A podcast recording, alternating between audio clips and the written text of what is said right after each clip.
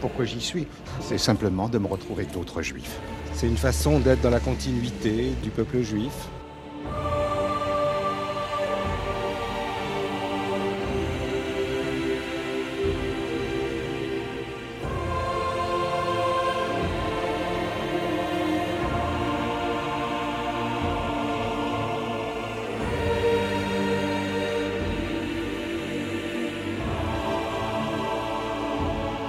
2000 ans d'histoire.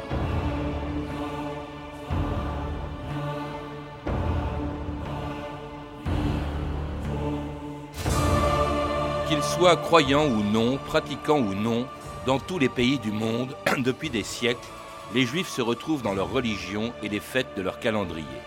Depuis Rosh Hashanah, le nouvel an des Juifs, jusqu'à Shavuot qui commémore le don que Dieu leur a fait de la Torah, en passant par le Kippour ou la Pessa, Chacune de ces fêtes raconte leur histoire ou un épisode de la Bible. Pour les Juifs, elles sont aussi sacrées que leur religion, plus sacrées que pour ceux qui en 1973 avaient tenté d'en profiter pour attaquer Israël le jour du Kippour. 6 octobre 73.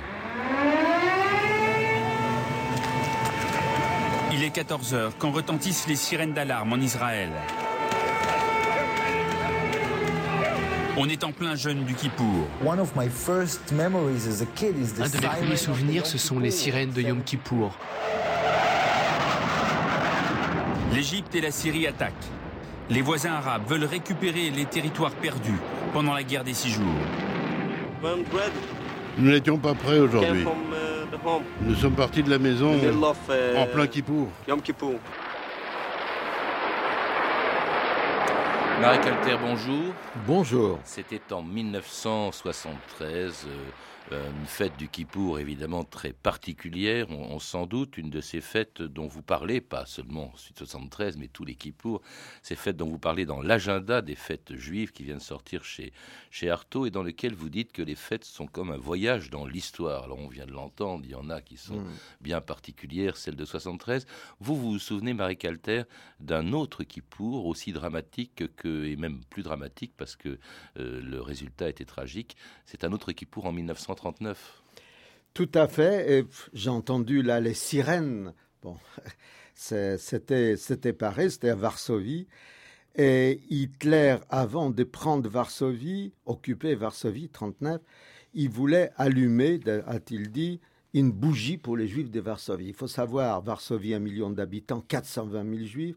Les juifs étaient dans les synagogues, comme d'ailleurs en 73. Et, et puis, il y, a, y a des milliers de Messerschmitt qui, foncent, qui ont foncé sur la ville. J'étais tout petit, j'avais 4 ans et demi. J'étais sur le, ou 4 ans d'ailleurs. J'étais sur le balcon hein, avec, avec ma mère. Et j'ai vu les, flammes surgir de partout et les juifs courir à travers les rues, couverts de leurs châles de, châles prière, affolés. C'était quelque chose qui m'a profondément marqué. je le vois encore quand je vous parle, je le vois encore. Et c'est vrai, vous avez bien fait de rappeler 73, parce que quand j'ai entendu à la radio France Inter, j'ai entendu que l'Égypte et, la Syrie attaquent Israël en plein Kippour, j'ai entendu les sirènes de, à Varsovie en 39. C'est terrible. Vous voyez, l'histoire et la mémoire, ça se confond. Alors le Kippour est une fête que connaissent les non-juifs également, mais on ne les connaît pas toutes, ces fêtes que vous citez dans cet agenda que j'ai, mentionné. La première, alors on va les prendre dans l'ordre chronologique du calendrier des juifs, la première étant bien sûr le nouvel an des juifs, Rosh Hashanah, qui commence à l'automne, à une date euh, qui est différente selon les années. Il faut peut-être rappeler pourquoi le Kippour, aussi bien que Rosh Hashanah par exemple, sont des fêtes qui n'ont pas lieu tous les ans le même jour bah, D'abord parce que le calendrier juif est un calendrier lunaire. Donc, il ne correspond pas au calendrier classique dans lequel nous vivons et avec lequel nous vivons, et il se déplace tous les ans et beaucoup tous les quatre ans. Donc, il y a, ça varie de deux semaines, trois semaines, et, donc il faut faire, faire attention. Et comme Rosh Hashanah, qui veut dire et là, je suis très fier de moi, parce que Rosh Hashanah, la traduction exacte, c'est la tête de l'année. Rosh, c'est la tête. Et je me suis demandé, j'ai demandé à plein de rabbins, pourquoi Rosh Hashanah, pourquoi la tête? Ils ne savaient pas me répondre. Et alors, moi, j'ai trouvé, je ne sais pas si c'est juste ou pas, l'enfant, quand il paraît, il, il paraît, quand il est né, par la tête. On voit d'abord surgir la tête. Donc, l'année commence par la tête. Alors l'année commence par la tête, c'est aussi, dites-vous, peut-être la commémoration de la circoncision d'Abraham ou encore le jour où Dieu a achevé la création en, créant l'homme. Euh, c'est ce qu'on appelle aussi ce nouvel an des Juifs, donc c'est ce qu'on appelle, qui, aura lieu qui a eu lieu le 9 septembre, c'est le début des jours redoutables, c'est-à-dire dix jours redoutables, l'occasion, dites-vous, pour chacun de faire son examen de conscience. Oui, ça, je trouve là, l'idée est très forte on commence l'année et on doit quand même réfléchir sur ce qu'on a fait l'année précédente. Est-ce que j'étais bon, j'étais pas bon, j'étais généreux, j'étais pas généreux, j'étais correct avec ma femme, mes enfants, mes amis, etc. Donc, on fait un peu l'examen de conscience. Et puis, chez les Juifs, une chose très particulière, ça vaut la peine de le dire, quand ils prient Dieu pour que Dieu leur pardonne qu'il leur pardonne les offenses envers Dieu. Parce que les offenses envers les hommes, c'est aux hommes de pardonner, c'est pas à Dieu. C'est ça, c'est très fort. Ça veut dire que normalement, pendant ces dix jours qui séparent Rosh Hashanah des Kippour, on devrait aller voir ceux qu'on a offensés et dire, écoute, hein, je t'ai peut-être dit quelque chose de pas gentil, pardonne-moi. Alors ça, ça dure jusque, justement au jour pendant du jours. pardon, hein, dix jours jusqu'au jour du pardon, le jour du Kippour, France Inter, Gérard Courchel et Angélique Boin. Le Kippour cette année-là, c'était le 9 septembre 1999. Les Juifs célèbrent aujourd'hui Yom Kippour, le jour du grand pardon, leur fête la plus solennelle et la plus importante du calendrier. Beaucoup de Juifs, habituellement non pratiquants, se rendent ce jour-là dans les synagogues. Yom Kippour, pourquoi j'y suis? Je suis pas croyant. C'est simplement de me retrouver avec d'autres Juifs. C'est une façon d'être dans la continuité du peuple juif. Pour les plus fidèles à leur religion, Kippour, c'est avant tout le jour du grand pardon. Ce jour-là, Noémie et Catherine, qui ont très sérieusement préparé ce moment, viennent faire repentance. On fait un bilan de l'année, on essaie de, mettre les choses à plat et en même temps, je dirais, de se pardonner à soi-même et aux autres. C'est la journée où on se fait pardonner de tous les péchés de l'année, euh, et puis c'est le moment le plus important pour les juifs. Pour Noémie et Catherine, l'office va se poursuivre toute la journée d'aujourd'hui, une journée de jeûne qui se terminera ce soir à 20h30 lorsque sonnera le chauffard, la longue corne de bélier dans laquelle on souffle en souvenir du sacrifice d'Abraham.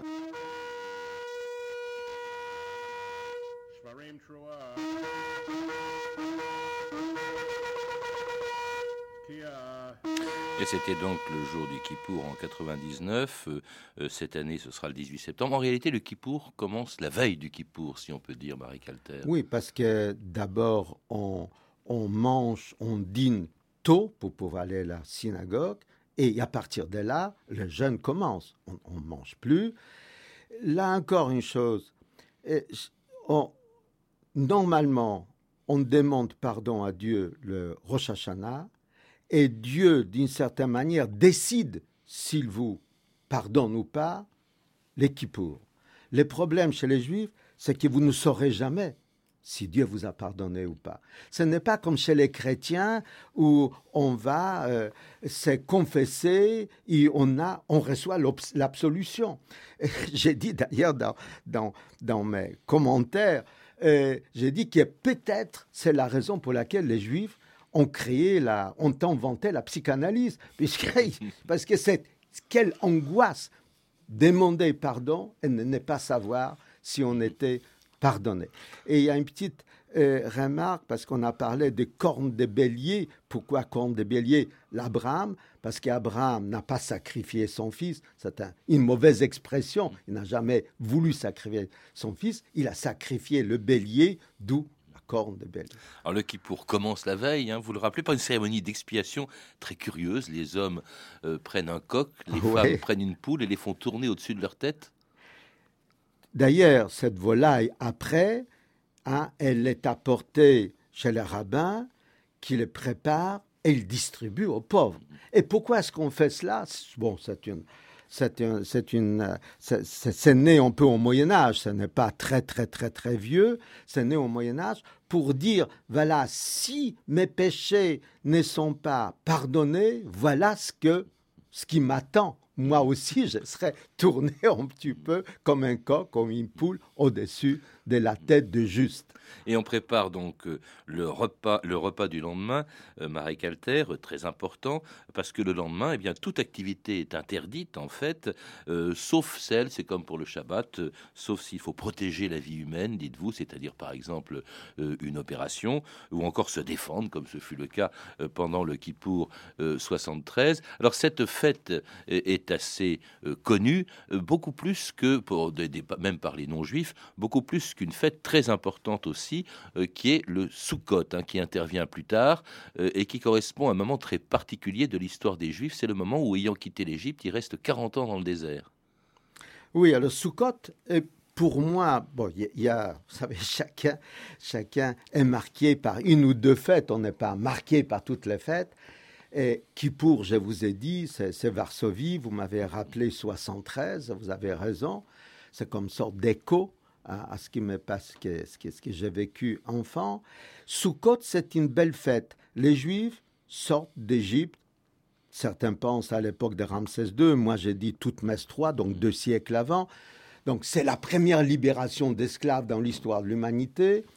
Ils sont nombreux. Ils sont presque 3 millions. La, la Bible nous dit qu'ils sont 863 000 hommes seulement, si vous ajoutez les femmes, les enfants, les vieillards, etc. Donc ça fait une masse énorme. Ils sont dans les déserts, ils doivent se protéger et ils montent des cabanes avec des feuillages, avec, avec des, des, des, des, branches desséchées. On est dans les déserts. Et c'est là qu'on prie Dieu et qu'on se retrouve en famille. C'est resté jusqu'à aujourd'hui et c'est une fête magnifique parce que dans toutes les cours, parfois sur les toits des maisons, on monte une sorte de cabane avec des feuillages. Il faut que ce soit soit pas opaque parce qu'il faut pouvoir apercevoir le ciel. Et on est en famille, on chante, parfois on danse aussi. Et ça, vous avez, vous avez gardé un bon souvenir de ça, de même que d'ailleurs beaucoup d'autres fêtes. Vous évoquez Hanouka, qui est en quelque sorte le, ah Noël euh, des Juifs et qui commémore leur révolte euh, contre le roi de Syrie qui avait profané le temple. Alors, euh, ce temple a été libéré comme Jérusalem par Judas Maccabée en 664 et il a rallumé le temple. Il l'a rallumé pendant huit jours. Alors, d'où un chandelier à, huit branches qui ne correspond pas au chandelier à sept branches tout à fait. auquel on est, habitué. Il y, y, a les Grecs des les Grecs qui occupent, euh, euh, Israël. Et, ils sont, pas seulement l'occupation, ils sont en train de profaner le temple, d'où la grande révolte des Maccabées, c'est la famille de, prêtre Mattathias, et le plus jeune des frères, euh, Judas, Judas Maccabée. Il, il, gagne la bataille de Jérusalem, il libère la Jérusalem, il nettoie les temples des idoles que les Grecs ont introduit, la lutte contre les idoles est très importante dans toutes les fêtes. Les Talmud, il dit que celui qui combat les, tout homme qui combat les idoles est un juif. C'est extraordinaire. Donc il nettoie et il veut allumer le fameux euh, ben, chandelier en or et il n'a pas d'huile parce qu'il n'y avait pas de bougie à l'époque, il y avait des fioles en huile. Et il en trouve seulement une toute petite et qui ne peut que brûler une seule journée. Et voilà le miracle, elle brûle huit journées, pendant huit journées et huit nuits, elle éclaire les temples, d'où le miracle, la lumière, d'où cette fête de lumière où les enfants reçoivent des cadeaux, dansent autour. Tous les jours, on allume une bougie de plus. Et alors, parce que c'est huit jours, que ce chandelier de Hanouka est un chandelier à huit branches, pas à sept branches, comme celui du temple de Jérusalem. Alors fête surtout aussi pour les enfants, euh, une fête joyeuse comme une autre fête euh, peu connue, qui enfin peu connue des non-juifs, euh, et pendant laquelle les enfants se déguisent hein, pour jouer une scène de l'histoire des, juifs lorsque le roi des Perses, Assénius, avait sauvé les juifs que son premier ministre voulait faire exterminer. Alors on écoute cette scène, cet extrait d'un film Rembrandt, hein, le Purim célébré à Amsterdam par un rabbin très célèbre. Ah, bonjour maître. Bonjour rabbin Ben Israël. Mon épouse, Saskia Van Ryen. Vous méritez votre célébrité puisque vous arrivez à contrôler les enfants d'Amsterdam. Qui sait ce qui serait arrivé à ce garçon si vous n'étiez pas Qu'est-ce qui vous prend de courir à travers les rues de la ville à effrayer les voisins? J'espérais mieux de la part de mon fils. Votre fils Samuel Ben Israël, à votre service. Ou devrions-nous dire Haman? Le cruel vizir du roi Assuérus, à votre service. Ah, c'était pour rire. En allant à la synagogue. C'est la fête des sorts, les pourris. Les enfants s'amusent à recréer l'épisode où Esther a délivré les Juifs des mains du cruel Haman. Eh bien, tu étais très convaincant. La ressemblance est parfaite. Eh bien, nous devrions partir à la synagogue. Venez. Joyeux Purim. Purim est la plus joyeuse des fêtes juives.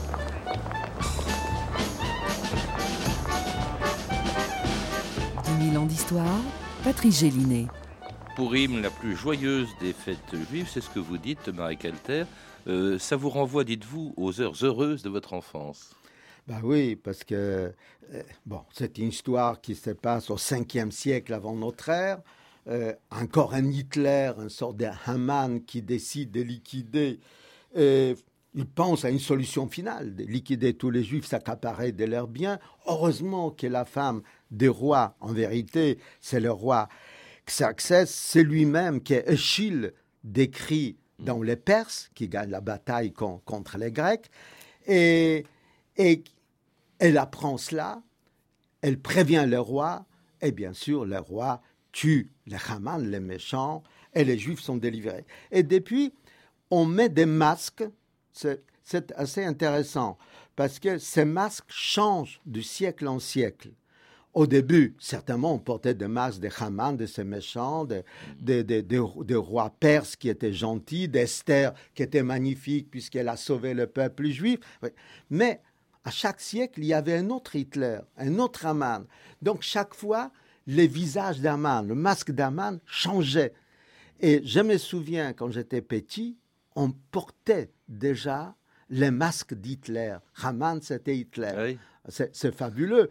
Et alors, les mômes dansaient dans les rues et ils portaient des cadeaux à masquer, ils portaient des cadeaux d'une famille à une autre famille. Et c'était important parce que chacun nous donner des bonbons ou des chocolats ou quelques, quelques sous pour en acheter des cadeaux. Alors Pourim rappelle encore une scène de l'histoire ou de la mythologie, de l'histoire mythologique des, des Juifs, comme euh, la plus célèbre, peut-être la plus importante aussi, d'ailleurs une fête que les Juifs et les chrétiens ont en commun, euh, qui est la fête de Pâques et qui correspond euh, au moment où le Pharaon libère Moïse et les Juifs d'Égypte. Tu triomphes, Moïse. La loi d'un esclave s'impose à l'Égypte. Sors du pays d'Égypte avec ton peuple. Je vous accorde la liberté. Pourquoi tous les gens ont-ils peur? Pourquoi est-ce que cette nuit est autrement que les autres? Parce que cette nuit, l'Éternel, notre Dieu, nous délivrera de la servitude en Égypte. Béni sois-tu, Éternel, notre Dieu, qui a fait sortir le pain de la terre mangeons-nous du pain non levé et des herbes amères, mon oncle Les herbes nous rappellent l'amertume de notre captivité, les hasards. Et ceci est le pain de la hâte qui perpétuera le souvenir de cette nuit de génération en génération, pour toujours.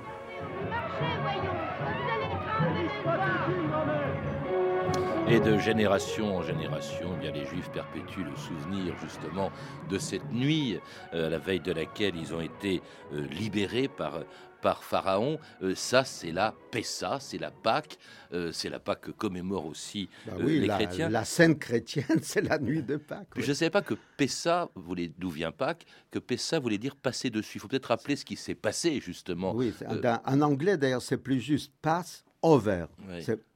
C'est-à-dire que euh, au moment, bon, on connaît les, plaies d'Égypte, euh, Moïse utilise tous les moyens pour forcer le pharaon de libérer l'esclave juif qui, peine et qui, qui, rêve de la liberté, et il n'arrive pas.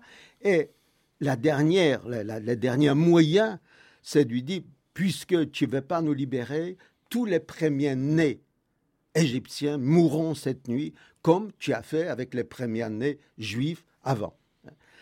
Mais pour que la mort ne se trompe pas de maison, parce qu'elle peut aussi tuer les premiers-nés juifs, alors tous les juifs prennent un peu de sang d'un agneau, d'un mouton. Agneau pascal. Voilà, agneau pascal, tout à fait.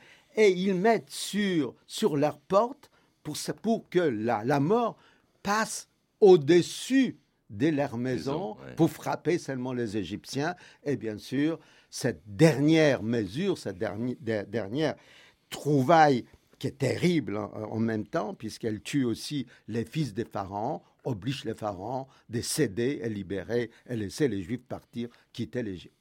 Et c'est l'occasion, tous les ans depuis, de célébrer justement la Pessa par un repas où l'on retrouve justement cet agneau. On le retrouve aussi, et on l'a entendu dans cet extrait euh, du film Les Dix Commandements, où l'on retrouve des euh, mets symboliques, le pain sans levain, le pain azime, les herbes amères.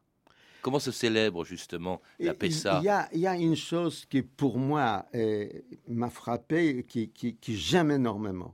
Bon, toute la famille s'est réunie, sont des grandes familles. Ben, s'il n'y a pas, quand on laisse toujours une, une chaise, un plat pour un nécessiteux qui frappera à la porte, qui n'a pas où aller fêter la Pâque pour qu'il puisse lui aussi participer à cette fête. Donc déjà, c'est une chose assez belle pour un enfant en se disant, mais pourquoi cette chaise est libre? Et puis, ça commence par une chose simple, c'est l'enfant le plus jeune pose la question. Comme on l'a entendu dans cet extrait. Hein? en quoi cette nuit est différente de toutes les nuits? Et les grands-pères, donc les plus âgés, répondent Nous étions des esclaves en Égypte. Et je trouve ça magnifique.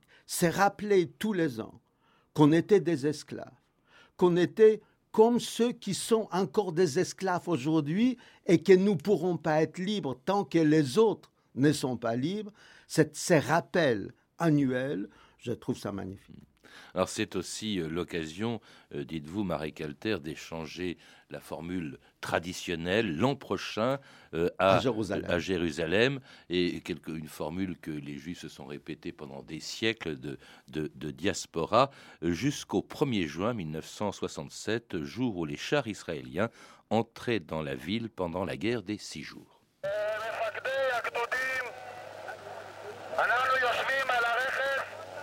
Nous sommes installés sur la colline qui fait face à la vieille ville. La vieille ville de Jérusalem dont nous rêvons. Avancez, avancez vers la porte des lions.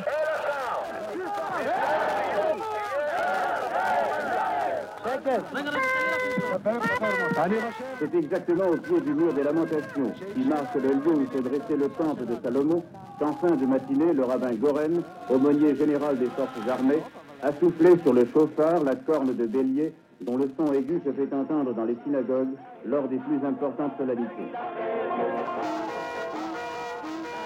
Et c'était le 1er juin 1967, euh, donc l'entrée des, de, de Tzahal dans Jérusalem. Alors, votre calendrier euh, des euh, fêtes juives chez, chez Artaud mentionne des fêtes qui, pour la plupart, trouvent leurs racines dans la Bible, dans, l'histoire très lointaine. Là, en revanche, c'est une fête, c'est une fête officielle, cette entrée en 1967, ce 1er juin 67, qui est célébrée désormais tous les ans, c'est ça? Oui, qui est, qui est devenu Yom Yerushalayim, la journée Jérusalem. Et j'ai trouvé euh, ça pas mal. Parce que. Oui, mais enfin, disons que ce n'est pas une fête partagée par tout le monde. J'essaie, j'essaie, j'essaie, mais je dis d'ailleurs à mes amis palestiniens qu'ils pourraient aussi fêter cette journée des Jérusalem unifiée, parce qu'il n'y a pas de raison que les gens ne vivent pas ensemble dans une ville aussi chargée d'histoire mhm. et d'émotions. Il y a Chateaubriand, on parle d'ailleurs, quand il est arrivé à Jérusalem et il a vu ces juifs il y, a, un moment, ces juifs accrochés à ces vieilles pierres millénaires, et il dit, et ils sont toujours là, hein, ces peuples millénaires, les vrais maîtres de ces lieux. C'est hmm. magnifique. Mais c'est pas ce que pense tout le monde, Marie Calter. Mais, c'est pour ça que je me bats pour la paix et pour que ça soit partagé. Mais disons que c'est pas une fête qui fait l'unanimité, contrairement à la dernière des fêtes du calendrier juif que, que vous, euh, que vous mentionnez, Marie Caltech, s'appelle Shavuot, qui est, euh, qui est, fait, qui sera célébré cette année le, le 8 juin. Alors c'est la fête d'une part de la moisson, ça correspond effectivement à l'époque de la moisson, et puis on lit un, un récit très étrange que, que j'ignorais, c'est le récit de Ruth, qui justement est une femme qui est moabite, qui n'est pas juive, qui épouse un juif. Vous dites que c'est le, premier couple, mixte, de l'histoire. Rappelez-nous ce que c'est que Shavuot, justement. Alors, Shavuot, bon, c'est la fête des prémices. C'est là où on coupe, on coupe les blés, euh, ça veut dire de moisson, pardon, de moisson, on coupe les blés et on est obligé de laisser une partie pour les pauvres, pour qu'ils puissent venir après et se nourrir aussi. C'est très important. Ça veut dire le problème de la solidarité avec les autres. C'est pas la charité. J'aime pas le mot charité. Solidarité. Et là, on raconte une histoire. Euh, Victor Hugo en a fait un très beau poème. Ruth et Bose, Bose endormi. Hein. Ça veut dire qu'on connaît, il y, a, la famine en, Israël, il y a, il y a une famille qui s'en va avec, euh, avec deux fils euh, dans le pays de Moab. Ces deux fils se marient avec deux Moabites, ça veut dire deux non-juifs. Et puis, le mari, le fils meurt, le mari meurt, il reste seulement, seulement la, la, la belle-mère avec ses deux filles et elle décide, Noémie, elle décide de rentrer chez elle à Bethléem. Une fille s'en va et l'autre dit, Ruth, il dit, non, je ne te laisserai pas. Hein? Ta famille sera ma famille, ta terre sera ma terre, ton Dieu sera mon Dieu. Et ils arrivent à Bethléem, bon, on, reconnaît Noémie, et puis elles ont faim. Et puis c'est là, c'est justement l'époque des moissons. Et Noémie dit à Ruth, va glaner un peu de blé dans les champs, puisque normalement on doit laisser pour les pauvres un peu de blé. Et c'est là, je fais court, elle rencontre les propriétaires hein, de ces lopins de terre, Boas, qui s'endort, elle se, met, elle se couche à côté, il s'est réveillé, il voit cette femme, hein, il l'aime, et, il découvre qu'elle est moabite, mais peu importe, peu importe. C'est, les grands bien sûr, il nourrit ces, deux femmes. Et ce qui est important, que ces couples mixtes, c'est les grands-parents du roi David et c'est le début de la lignée de Jésus-Christ. Et c'est donc cette fête, Shavuot, qui est la dernière des fêtes du calendrier juif avant que l'on retrouve le nouvel an juif euh, l'année suivante. Euh, on l'a entendu au tout début de euh, cette émission, ces fêtes, et notamment le Kippour, sont pratiquées par tous les juifs où qu'ils se trouvent dans le monde, même par les non-pratiquants. Oui, oui, parce que c'est les paris des Pascal, nous en avons parlé tout à l'heure avant l'émission. Tout juif s'est dit, on ne sait jamais. J'ai quand même péché, je n'étais pas, je n'ai pas fait que des bonnes actions. Je ne suis pas religieux, mais je vais me retrouver avec les autres juifs et je vais écouter ces chants parce qu'il y a un chant magnifique, Kol Nidra, qui, est, à l'origine des cantejondo des flamenco d'aujourd'hui, puisque euh, les Juifs ont apporté ça en Andalousie et les Andalous ont repris par la suite. Merci Marie Calter de nous avoir rappelé ces fêtes juives que l'on retrouve dans l'agenda 2011, donc des fêtes juives un, livre euh, publié chez Artaud, comme un autre livre très richement illustré que vous avez signé, magnifique, une histoire du peuple juif, donc toujours chez Artaud. Vous avez pu entendre des extraits des films suivants Les Dix Commandements de Cécile Benmille, disponible en DVD chez Paramount Home Entertainment, et Rembrandt Père et Fils de David Devine. Vous pouvez retrouver ces références par téléphone au 32 30, 34 centimes la minute ou sur le site franceinter.com. C'était 2000 ans d'histoire. À la technique Elisabeth Collet et Martin Guénard, documentation et archivina Camille Pouf-Jalaguier, Sophie Gillery, Frédéric Martin et Franck Olivard. Traduction Jacques Sigal et Annie Hirsch une émission de Patrice Gélinet réalisée par Jacques Sigal. Demain, dans 2000 ans d'histoire, un célèbre brigand du XVIIIe siècle, Cartouche.